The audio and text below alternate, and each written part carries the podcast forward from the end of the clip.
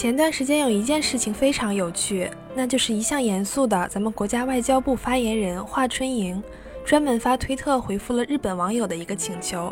他说：“写给羽生结弦的粉丝们，我看到有日本民众发声说，现场的加油和助威就拜托给中国的观众了。我想说，就交给我们吧。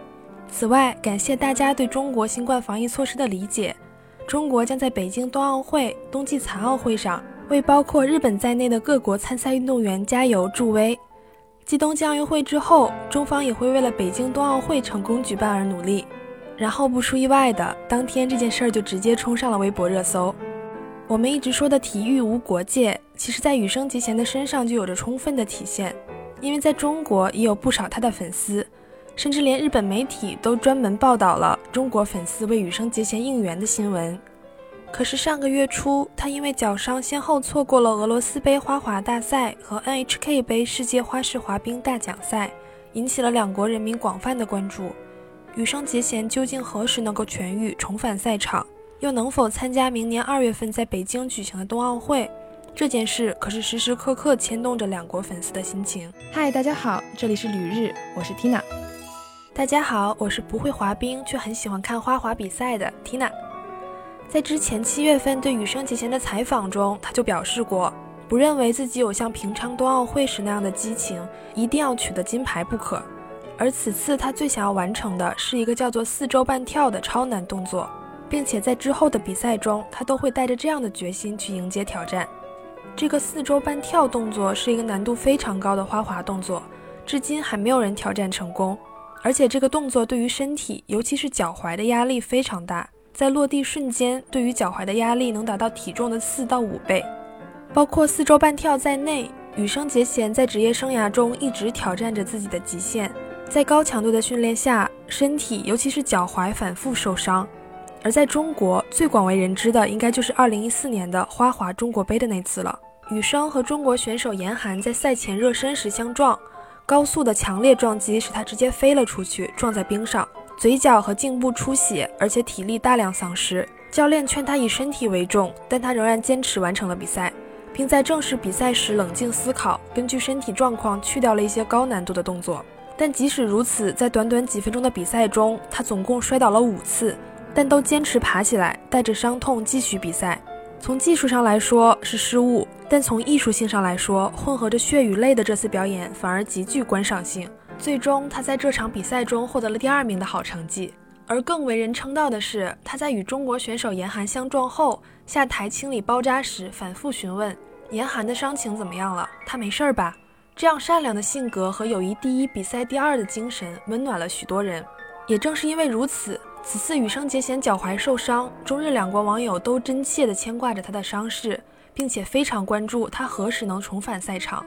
目前已经知道羽生错过了俄罗斯杯和 NHK 杯，而现在大众的目光聚集在了他是否会参加全日本选手权的比赛。这个比赛相当于冬奥会的预选赛，该比赛的第一名直接进入冬奥会选手团中，第二名和第三名也有角逐进入选手团的机会，而与之角逐的就是另两项大赛的前三名的选手。现在的情况是，羽生结弦因为脚伤的缘故，没有参加另外两项大赛。这样的话，如果不参加此次预选赛，他就可能没有机会参加北京冬奥会。而为了回应网友的热切关注，日本花滑联盟部长回复说，即使羽生结弦不参加预选赛，也是有可能进入冬奥会选手团的，因为选手选择标准的第三项是从以上提到的规则中遗漏的人选中，综合考虑 ISU 世界排名来决定第三位选手。这就是为了应对排名在世界前三的运动员因伤病或其他原因无法参赛时而做出的补救措施。根据日本花滑联盟的说法，前三名指的并不是最近的成绩，而是整个职业生涯的成绩。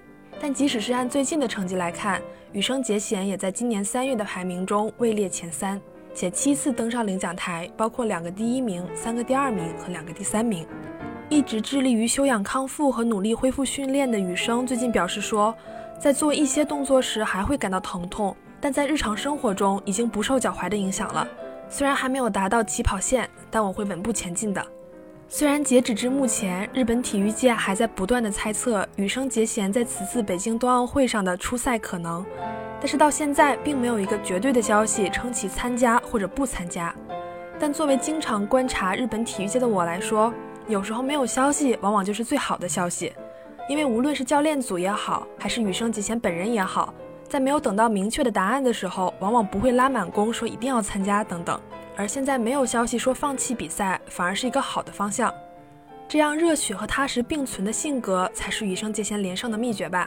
就连他的偶像很少夸人的普鲁申科，在谈到羽生时都说，真正强大的对手不只是赢得一次比赛，而是可以做到连胜。令人赞叹的是，羽生能够做到这一点。这样的羽生结弦也是鼓励了无数人。一位中国的女孩就在网上留言说：“我考研的动力就是羽生结弦。我把手机壁纸设置成了她举着金牌的样子，长着少女漫画男主角的脸，却活得像个热血漫画中的主角。”最后，让我们再来回顾一下这个小伙子在采访时说过的话吧。明明能够做到的事情，等到失败了才说可惜，不是很没劲吗？那样不能算是竭尽全力的做了。不管怎样的情况，都全力以赴，这就是我作为一个花滑运动员的做法。无论到何时，都不能说出“我还差得远”这类的话。当洞悉到自己的弱点时，我再一次感受到了我想要变得更强啊！听完这些话，你有没有感觉到燃起来了呢？接下来的每一天也要努力生活哦。好的，感谢大家收听《旅日东京日记》，我是 Tina。